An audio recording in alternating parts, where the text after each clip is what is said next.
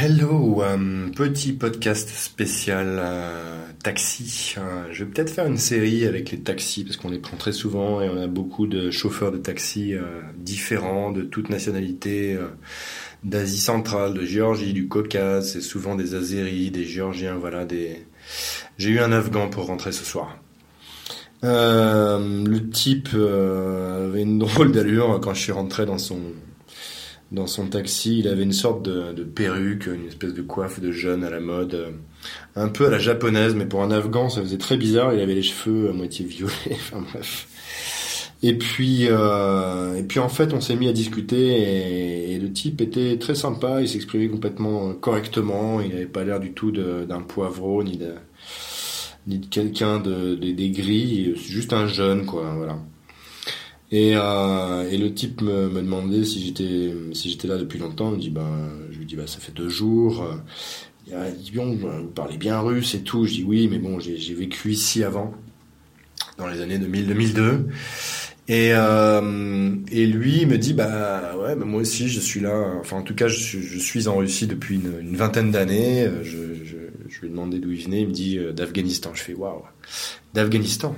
Mais comment ça se fait que, que tu es arrivé ici? Je lui demande. Il dit, bah voilà, il y a eu il y a eu la guerre à l'époque, donc ça c'était plutôt dans les années 80, euh, 90, mais pas beaucoup plus. Euh, avec la Russie bien sûr en Afghanistan. Et euh, d'ailleurs pour rigoler, on s'amusait à dire, alors je sais plus, sais plus qui avait sorti cette blague, mais comme quoi la tâche qu'il y avait sur le front de Mikhail Gorbatchev à l'époque, c'était la carte de l'Afghanistan. Bon voilà, c'était de l'humour un peu noir. Mais voilà, il y avait cette blague qui circulait.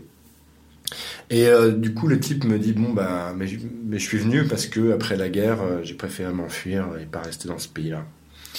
Et donc, il s'est retrouvé en Russie à faire un petit peu tous les petits boulots et tout ça. Et je lui dis mais c'est fou comme cette ville a changé quoi moi j'ai du mal à la, reconnaître. Enfin, pour certains aspects, tout est, tout est beau, tout a été construit. Et il dit oui, mais oh, faut, faut pas se laisser avoir. Ça, c'est juste la, la façade. Et euh, j'avais un peu ce feeling que toutes ces décorations, c'était tellement too much. Il y a tellement, tellement de décorations partout. C'est d'une quantité, d'une, d'une, d'une opulence que ça, bah, ça cache, ça cache la misère, quoi, tout simplement. Ça cache la réalité des choses aussi. Ça, ça permet aux gens de s'évader un petit peu, de penser à autre chose.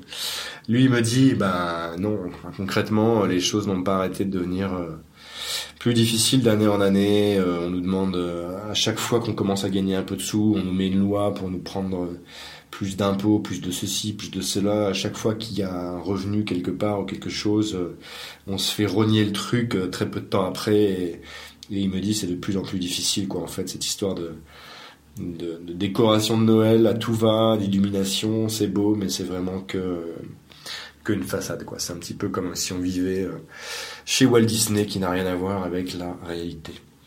Alors ça, ça va un petit peu avec mon feeling. Hein. Je connais un peu la Russie aussi. Je sais très bien que ben, c'est un petit peu comme le, les, les, villages Potemkin, hein, où on, sur les visites des chefs d'État étrangers, on, on, repeignait les façades et puis derrière dans les cours, euh, les gens, les gens crevaient la dalle, quoi.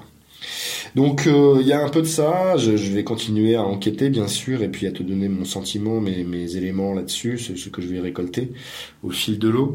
En tout cas, euh, voilà ce, cet Afghan. Euh, moi, j'aime bien les taxis, discuter avec eux parce qu'on a vraiment des, avis de, de, tous les horizons pour le coup, et ça permet de se, de se dresser une image beaucoup plus complète en fait, en recoupant les choses petit à petit.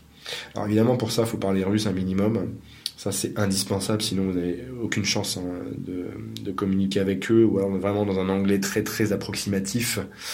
Ils connaissent mieux le russe en général, même si ce russe-là euh, est souvent approximatif aussi, mais euh, on, peut, on peut au moins s'échanger quelques trucs.